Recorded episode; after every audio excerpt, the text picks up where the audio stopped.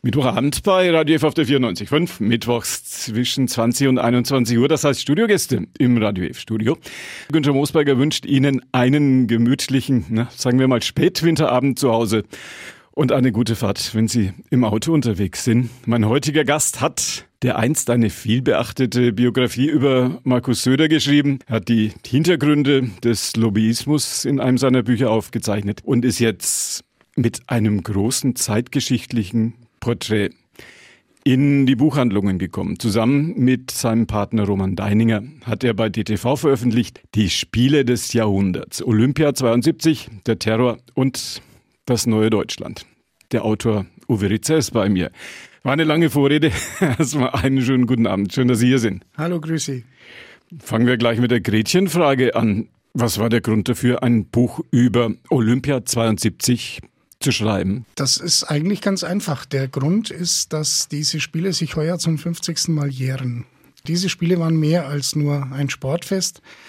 Wie wir alle wissen, es gab dieses schreckliche Attentat, es gab diesen Angriff auf die israelische Mannschaft damals. Es war aber auch mehr. Dieses Jahr 72, das war in Deutschland ein Jahr des Aufbruchs.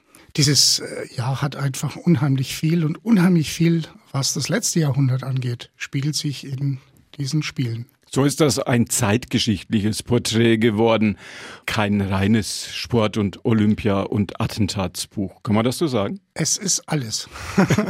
es ist ein Sportbuch, natürlich, klar. Du musst viel über Sportler erzählen und über ihre Erfolge, auch über die Rahmenbedingungen. Die Münchner Spiele waren zum Beispiel die ersten, wo es eine elektronische Zeitmessung gab. Es waren die ersten Spiele, wo zwei deutsche Mannschaften mit getrennten Hymnen und getrennten Flaggen angetreten sind. Es ist ein Buch, wo du auch über Sport viel erzählen kannst, über das vergangene Jahrhundert und auch über die Themen der Zeit. Kleines Beispiel, das Basketballfinale zwischen der UdSSR und den USA.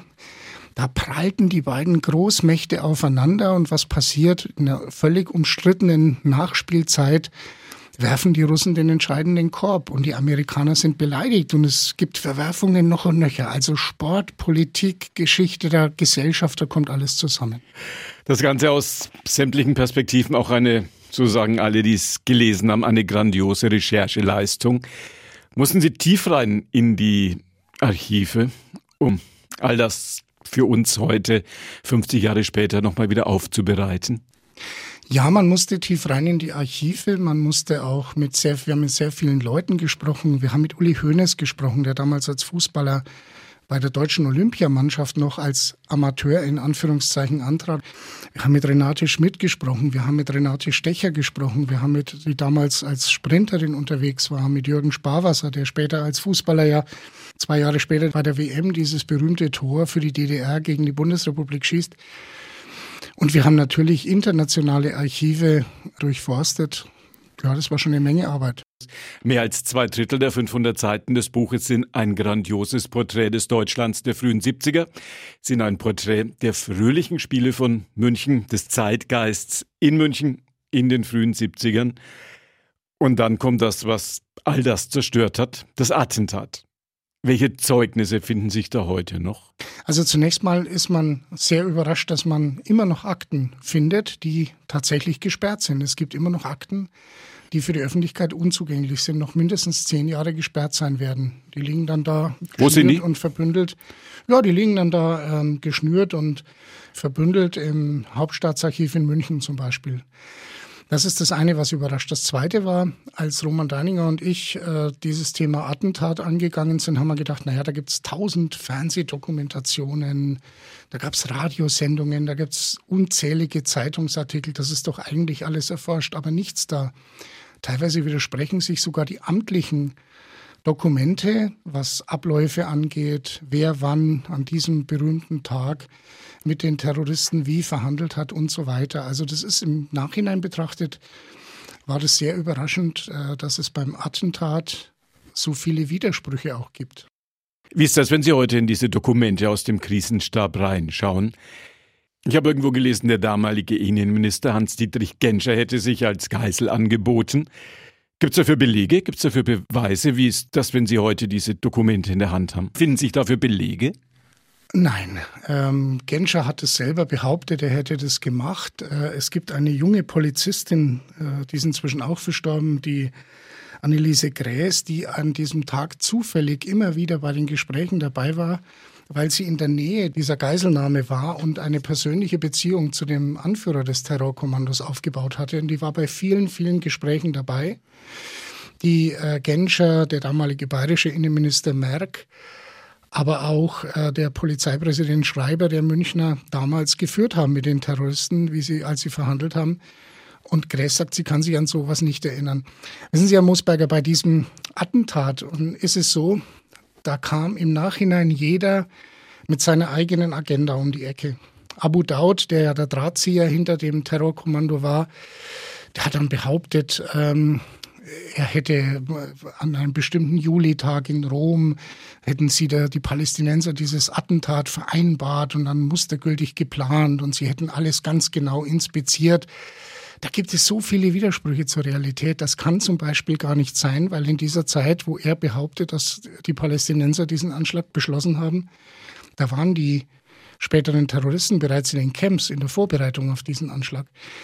Ich habe so den Eindruck, dass jeder so seine eigene Agenda hat. Wie ist es dieser jungen Polizistin gelungen, in die Nähe des Terrorkommandos und in die Nähe der Terroristen zu kommen? Das war eine damals junge Frau aus Essen und die war eine von mehreren tausend Polizeibeamten, die als Sicherungskräfte in Fantasieuniformen und unbewaffnet auf dem Olympiagelände ihren Dienst taten.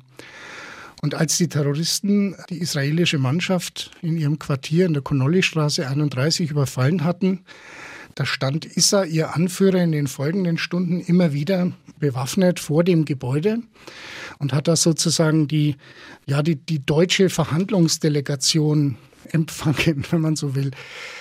Es ist so, dass die Polizei da am Anfang überhaupt nicht vernünftig abgesperrt hat. Und diese Frau Gräß ging einfach hin und sagte zu ihm, das ist auch in den Akten im Archiv, ist das nachzulesen, was soll denn dieser Scheiß, was ihr da macht? Und Issa, der gut Deutsch sprach, sagte, es ist nicht gegen euch Deutsche, das geht um die Israelis hier und euch will niemand etwas tun. Und Gräß war empört und fing dann an, mit ihm zu diskutieren. Aber er hat sie als Gesprächspartnerin den ganzen Tag über immer akzeptiert und die marschierte da einfach hin und redete mit ihm. Sie war nie offizielles Mitglied des Krisenstabes. Ich glaube, dass das damals auch die Philosophie war, das erledigen dann die Männer, ja, Polizeipräsident, Innenminister. Aber Gräß war die einzige, die mit Issa wohl auch persönliche Gespräche geführt hat über seine Motive, über seinen Hintergrund.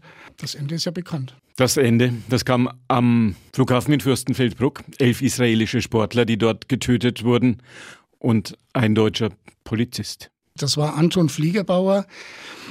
Man muss sich das so vorstellen, die Münchner Polizei hatte weder Scharfschützen noch Gewehre, die Scharfschützen verwenden. Noch hatte man sich strategisch in irgendeiner Form auf so einen Zwischenfall vorbereitet, obwohl es zig Hinweise im Vorfeld gegeben hatte, dass da was passieren könnte und auch möglicherweise wird. Und Fliegerbauer war Polizeibeamter, der einfach zu den besten Schützen der Münchner Polizei gehörte. Und am Morgen des Anschlags war er eigentlich, das war sein erster Urlaubstag. Er saß mit seinem kleinen Sohn und seiner Frau in München beim Frühstück und die wollten danach aufbrechen nach Niederbayern, wo die Familien von Fliegerbauern seiner Frau lebten und wollten da Urlaub machen. Und dann kam der Anruf aus dem Polizeipräsidium, du kannst jetzt nicht in Urlaub fahren, du musst kommen, wir haben da ein Problem im Olympischen Dorf. Und er muss, er muss wohl noch gesagt haben, ja Mensch, also ich habe Urlaub und lass mich, ich habe doch genug andere Beamte. Aber er fuhr dann hin und war dann später, Stunden später in der Nacht darauf in Fürstenfeldbruck einer der ersten, der ums Leben kam. Und es gibt bis heute Stimmen, die behaupten, er wäre nicht an einer Kugel oder an Kugeln der Terroristen gestorben, sondern in diesem völligen Chaos, das in Fürstenfeldbruck herrschte, wo jeder auf jeden geschossen hat, weil keiner einen Plan hatte, sei er womöglich durch Polizeikugeln getötet worden. Das ist auch ein Punkt, der nie hundertprozentig aufgeklärt wurde. Wie viel ist von den Vorgängen in Fürstenfeldbruck dokumentiert? Wo haben Sie da recherchiert? Was findet man dazu heute noch? Ja, man findet schon noch viele Dokumente, zum Beispiel die Obduktionsberichte. Drei Terroristen haben ja in Fürstenfeldbruck überlebt und die wurden alle drei festgenommen und äh, in bayerischen Haftanstalten erstmal untergebracht. Vier Wochen, ein paar Wochen später wurden sie freigepresst, aber das ist eine andere Geschichte. Aber die hat man ja auch vernommen und hat diese Vernehmungsprotokolle, das kann man alles im Staatsarchiv, im Hauptstaatsarchiv in München einsehen. Genauso wie irgendwelche äh, Abläufe, die da stattgefunden haben oder nicht stattgefunden haben. Und was sehr wichtige Quellen sind, zum Beispiel Wegener, der später die GSG 9 aufbaute, die ja eine Konsequenz aus diesem Anschlag war. Und dann 77 in Mogadischu diese berühmte Entführung der Landshut beendet hat. Wegener war damals als Adjutant von Genscher dabei und hat hinterher in vielen Interviews sehr klar erzählt, was in Fürstenfeldbruck passiert ist. Das ist nur ein Beispiel für einen Protagonisten, der danach viel erzählt hat. Gab es bei der Recherche für das Buch auch noch Kontakte nach Israel? Haben Sie erfahren können, wie man in Israel, wie die Familien der Opfer, wie man im Umfeld der Sportler dort auf diese Tage reagiert hat? Ja, das haben wir, Roman Deininger und ich haben zu Anke Spitzer einen ganz guten Kontakt aufbauen können. Anke Spitzer ist Holländerin und äh, ist die Witwe des Fechttrainers André Spitzer, der damals ebenfalls äh, umgebracht wurde. Und sie ist so eine Art Hinterbliebenen-Sprecherin. Und äh, mit ihr haben wir sehr viel Kontakt. Der israelische Geheimdienst Mossad sagen viele, und man kann es auch in vielen Spionage-Thrillern und in vielen Romanen nachlesen, ist einer der besten Geheimdienste der Welt. Viele sagen, das ist auch in der Realität so. Gibt es, wenn Sie diese Dinge recherchieren, auch die Chance aus dieser Richtung was zu hören und zu erfahren? Schwierig, ne? Deswegen das, heißen das, ja Geheimdienst. Das ist schwierig. Äh, das Problem natürlich auch ist, dass viele israelische Akten auf Hebräisch einfach äh, abgefasst sind und dort in Archiven liegen. Wegen der Pandemie war es uns leider nicht möglich, nach Israel zu fliegen, zu einem Zeitpunkt, wo das äh, sinnvoll gewesen wäre, im Zuge unserer Buchrecherche. Der Mossad-Chef kam ja damals, als dieser Anschlag war auf das Team, der kam nach München. Er war entsetzt, im Nachhinein schwer entsetzt, wie, die, wie dilettantisch die deutschen Sicherheitsbehörden mit dem Thema umgegangen sind. Und er hat angeboten, dass eine israelische Sondereinheit die vorher schon mehrere Flugzeugentführungen beendet hatte, äh, dass diese Sondereinheit die israelischen Geiseln äh, befreit oder es zumindest versucht. Das haben die Deutschen unter Hinweis aufs Grundgesetz abgelehnt, weil eben das deutsche Grundgesetz nicht erlaubt, dass eine ausländische Kommandoeinheit militärisch sozusagen oder polizeilich auf deutschem Boden tätig wird. München 72 war die erste große Sportveranstaltung, wo weltweit via Satellit einmal rund um den Globus alles gezeigt werden konnte, inklusive Live-Berichterstattung vom Attentat. Das stimmt, es war auch im Prinzip die waren es die Olympischen Spiele, wo das Fernsehen, vor allem die großen amerikanischen Networks, zum ersten Mal Einfluss genommen haben auf den Wettkampfkalender, weil man eben zur Primetime auch die in Amerika beliebten Sportarten zeigen wollte. Das auf jeden Fall. Ich meine, das war im Nachhinein natürlich völliger Wahnsinn und würde heute wahrscheinlich nicht mehr funktionieren, dass ein amerikanisches Fernsehteam hatte sich während des Anschlags genau gegenüber des Hauses einquartiert, wo die Geiseln, die israelischen Geiseln festgehalten wurden und hat rund um die Uhr, kann man sagen, den ganzen Tag über live berichtet. Was natürlich dazu geführt hat, dass auch die Terroristen übers Fernsehen immer eigentlich ziemlich genau Bescheid wussten, was um sie herum passiert. Für mich ein Dokument der totalen Hilflosigkeit und Planlosigkeit der Polizei ist es, diese Bilder kennen bestimmt viele auch unserer Hörerinnen und Hörer, wo, wo Polizeibeamte in getarnt in Anführungszeichen in Puma-Trainingsanzügen, aber mit Gewehren in der Hand äh, da auf den, auf den Gebäudlichkeiten rumklettern, weil man wirklich der irren Auffassung war, dass dann meinen die Terroristen, das sind Sportler. Ich meine, das ist natürlich lächerlich. Welcher Sportler kraxelt auf einem Gebäude rum und hat dann auch noch ein Gewehr in der Hand? Also das wurde alles live übertragen, man hat nicht abgesperrt. Man hat übrigens auch die olympischen Wettkämpfe erst am Nachmittag unterbrochen. Man hat erst mal stundenlang weitergemacht, als wäre nichts gewesen. Und ein Grund war, dass der Münchner Polizeipräsident Angst hatte, dass Zuschauer aus den Wettkampfstätten zum Tatort kommen und dann auch noch ein bisschen Geiselnahme-Viewing machen. Die Polizei hat nicht abgesperrt, also wurden Fehler gemacht. Das ist nach heutigen Maßstäben völlig unglaublich. Terrorismus und Terrorangst, wie wir das dann später alles noch kennengelernt haben, zu diesen Zeiten noch auf einem eher niedrigen Niveau, denke ich mal. Viele von uns erinnern sich ja daran, dass man noch jahrelang in ein Flugzeug steigen konnte, ohne überhaupt vorher mal die Handtasche aufzumachen. Es stimmt, in Deutschland, äh, wenn man an RAF denkt, das ging eigentlich in dieser Zeit langsam los und ja. äh, kulminierte dann fünf Jahre später, 1977. Aber es hatte in den Jahren vor den Olympischen Spielen weltweit und auch in Deutschland immer wieder palästinensische Anschläge gegeben, Flugzeugentführungen und, und, und, und, und. Und daraus hat man einfach keine Konsequenzen gezogen, weil man es nicht wahrhaben wollte. Und dann kam die Frage, soll es weitergehen oder nicht? The Games must go on, hat Gary Brundage, der damalige IOC-Präsident, Vorläufer von Thomas Bach in diesen Tagen, gesagt. Ihrer Ansicht nach war das eine richtige Entscheidung damals? Brundage hat das ziemlich im Alleingang entschieden. Also er hat wenige gefragt, er war so ein olympischer Alleinherrscher. Waren Sie später alle, Sommerranch auch? Ja, das stimmt. Im Endeffekt war es so, ich glaube, ähm, oder, oder anders, anders beantwortet, viele der Sportler von damals, mit denen wir gesprochen haben, die sagten, sie waren eigentlich entsetzt. Sie wollten eigentlich gar nicht mehr weitermachen und äh, sie fanden diese Entscheidung völlig daneben. Aber mit der Distanz jetzt, 50 Jahre später, sagen eigentlich alle, es war richtig, weil sonst wäre diese olympische Idee tot gewesen, dem Terror geopfert. Ich meine, jetzt kann man natürlich immer diskutieren, der ganze Kommerz, ob, ob die Olympia nicht gerade, äh, dieses IOC Olympia nicht gerade anders platt machen als mit Terror, nämlich mit ihrer Gier und mit dem ganzen Kommerz. Aber ich glaube, ich persönlich glaube, im Nachhinein war es richtig. Was ich falsch finde, man hat nicht würdig reagiert. Man hat einfach eine Trauerfeier abgehalten und dann hat man weitergemacht, als wäre nichts gewesen. Man hätte da schon an den einzelnen Wettkampfstätten vielleicht etwas pietätvoller mit der ganzen Geschichte umgehen sollen. Zumindest alle Sportler mit dem Trauerflor. Alle Sportler mit Trauerflor, man hätte Gedenkminuten, aber man hat einfach weitergemacht, äh, als wäre da nichts gewesen und das ist moralisch schon ziemlich verantwortungslos.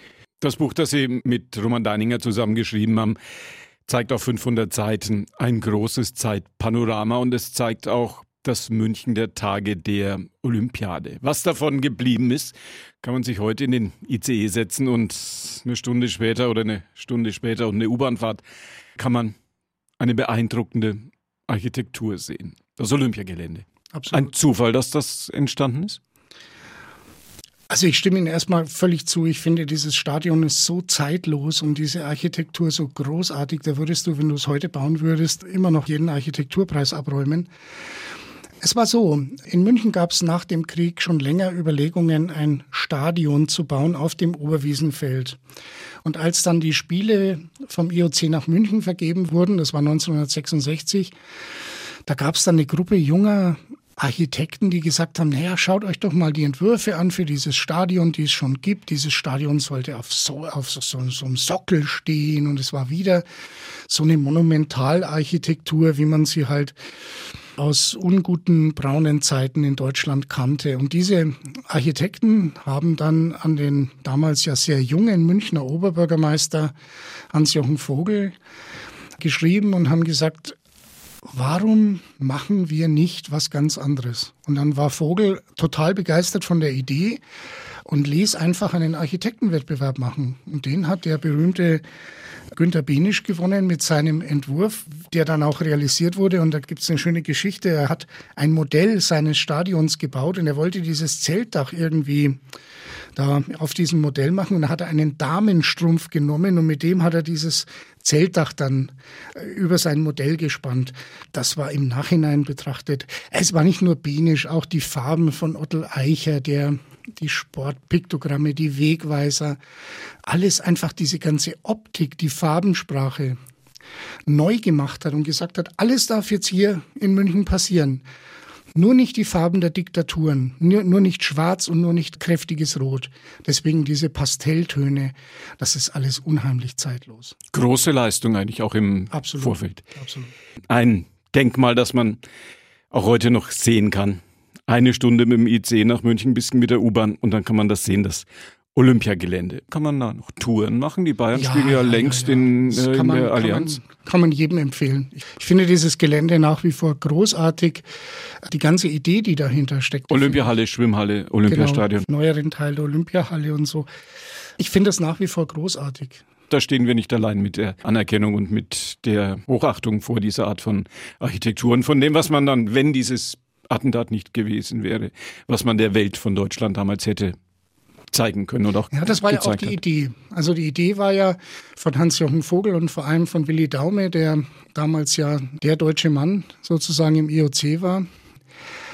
Das war die Idee, diese Spiele dazu zu nutzen, um der Welt zu zeigen, dieses Deutschland ist nicht mehr das Deutschland von 33 bis 45, ist nicht mehr das Deutschland äh, mit den martialisch-militärischen Aufmärschen in Berlin bei den Spielen 36, sondern der Welt zeigen wir in jeder Phase dieser Spiele, eben von der Architektur angefangen, die Transparenz, wir zeigen das ganze Lebensgefühl. Es gab ja nicht nur Sport und ein olympisches Dorf. Es gab eine Kinderstraße, es gab Kultur, es gab Kunst, äh, es gab Musiker, die da unterwegs waren. Das war einfach eine Zeit des Aufbruchs. München in diesen Tagen, das war auch die Schickeria. Das waren die Witzigmanns und das war Baby Schimmerlos.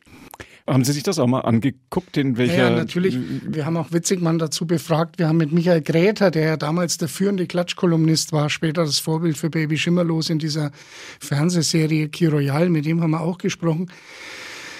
Das war einfach eine Stadt, die sich äh, schickte, wirklich äh, schickte von, von einer Provinzstadt irgendwie in die Welt raus, rauszukommen. Es gab, Witzigmann kam 1971 äh, nach München. Er hätte Leibkoch der Kennedys in den USA werden sollen wurde dann von einem Bauunternehmer nach München geholt, um dort im Tantris eine neue Küche aufzubauen. In diesem berühmten Feinschmeckerlokal. Er selber wird in München und weiter in seiner Arbeit der Jahrhundertkoch. Und Michi Gräter war als Klatschkolumnist jeden Abend in den einschlägigen Lokalen und hat geschaut, welche Schauspieler mit, mit, mit wem und, und welcher Unternehmer mit welchem Girl unterwegs war und was auch immer. Gibt es übrigens eine schöne Geschichte. Am Abend vor den vor der Eröffnung der Spiele hat Michael Gräter irgendwie mitbekommen, dass die gesamte IOC Haute Volée zu einem feierlichen Abendessen zusammenkommt. Alle möglichen Hochprominenten waren dabei, Konstantin von Griechenland und was Gott wolle. Nur keine Journalisten. Es waren keine Journalisten geladen. Der Termin war öffentlich nicht angekündigt. Greta hat davon erfahren, zieht sich ein Smoking an, geht mit seinem legendären Fotografen Franz Hug dahin und lungert vor dem Eingang rum. Da sieht ihn der Johnny Klein. Johnny Klein, später wurde er Minister unter Helmut Kohl. Damals war er der Pressesprecher der Münchner Spiele. Der geht zu ihm hin und sagt, also du weißt aber schon, du kommst hier nicht rein. Ne? Ihr habt nicht die geringste Chance, geh wieder heim. Und was passiert? Greta bleibt stehen und dann kommt Avery Brundage, der IOC-Präsident, und verwechselt Greta mit irgendwem. Man weiß nicht mit wem und sieht ihn da stehen und hackt ihn unter und nimmt ihn mit rein. Jetzt traut, traut sich natürlich niemand, wenn der IOC-Präsident da einen mit reinnimmt, den aufzuhalten. Und dann hat er ihn mit an seinen Tisch genommen. So, ja, setzen Sie sich neben mich. Und dann war dann natürlich nicht gedeckt für einen Michael Gräter. Dann musste da noch ein Gedeck aufgefahren werden. Und der Greta verbringt so den halben Abend am Tisch mit Avery Brundage direkt neben ihm und führt mit ihm Mordsgespräche. Der Fotograf Hug läuft durch den Raum und fotografiert. Und es traut sich natürlich niemand, die zwei rauszuwerfen. Und irgendwann muss Greta mal auf die Toilette und dann hält ihn der Johnny Klein auf und sagt, du kommst jetzt nicht mehr rein und äh, wirft ihn mitsamt dem Fotografen raus, was aber dem Greta ziemlich wurscht war, weil er, er hatte ja seine Stories und seine Bilder. Die schönsten Geschichten heißt, schreibt immer das Leben selber. Das war eine, so die fast noch schöner war, wie aus dem Drehbuch von Patrick Süßkind und von Helmut Dietl. Ist Franken auch dabei? Wo kommen wir Franken vor? Klaus Wolfermann, der Speerwurf-Olympiasieger. Das war ein Altdorfer, der bei Siemens gearbeitet hat und dann erst später nach München gezogen ist und Sportlehrer wurde.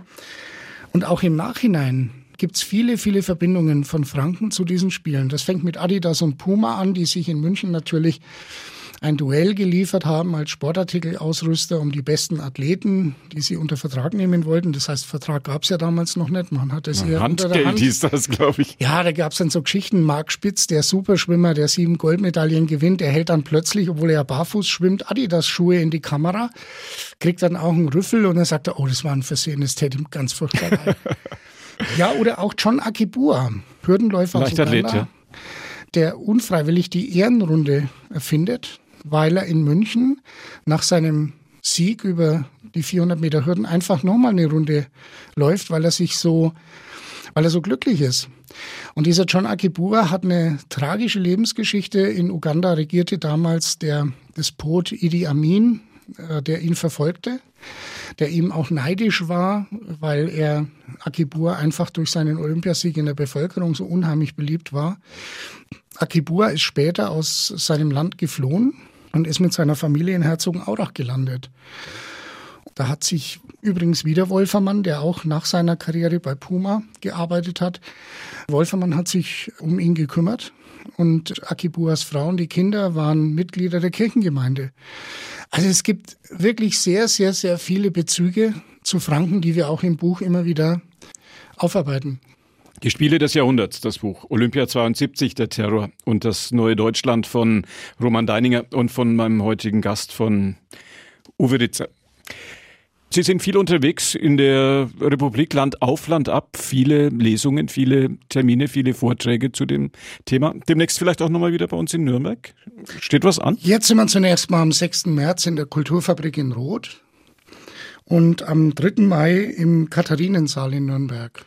Uwe Ritzer, mein heutiger Gast. Wir haben gesprochen über die Spiele des Jahrhunderts, Olympia 72, der Terror und das neue Deutschland. Viele Geschichten, Zeitgeschichten, Sportgeschichten und Terrorgeschichten in einem Buch. Schön, dass Sie hier waren. Danke fürs Kommen. Vielen Dank für die Einladung. Und das war die heutige Ausgabe von Vorort Spezial, unsere Interviewsendung. Das Gespräch mit Uwe Ritzer können Sie nachhören. Jetzt ab 21 Uhr, wenn Sie jetzt ein bisschen später dazugekommen sind, gibt's das Ganze nochmal als Podcast auf podio.de Vorort Spezial oder auf unseren Internetseiten www.radio.de Vorort Spezial. In aller Herzensruhe zum Nachhören. Und nicht nur heute Abend noch, sondern da ist das noch lang und länger. Das war die heutige Ausgabe von Vorort Spezial. Günther Moosberger war Ihr Gastgeber, wünscht Ihnen einen gemütlichen Winterabend bei Radio F auf der 94.5 und sagt Ihnen Danke fürs Zuhören.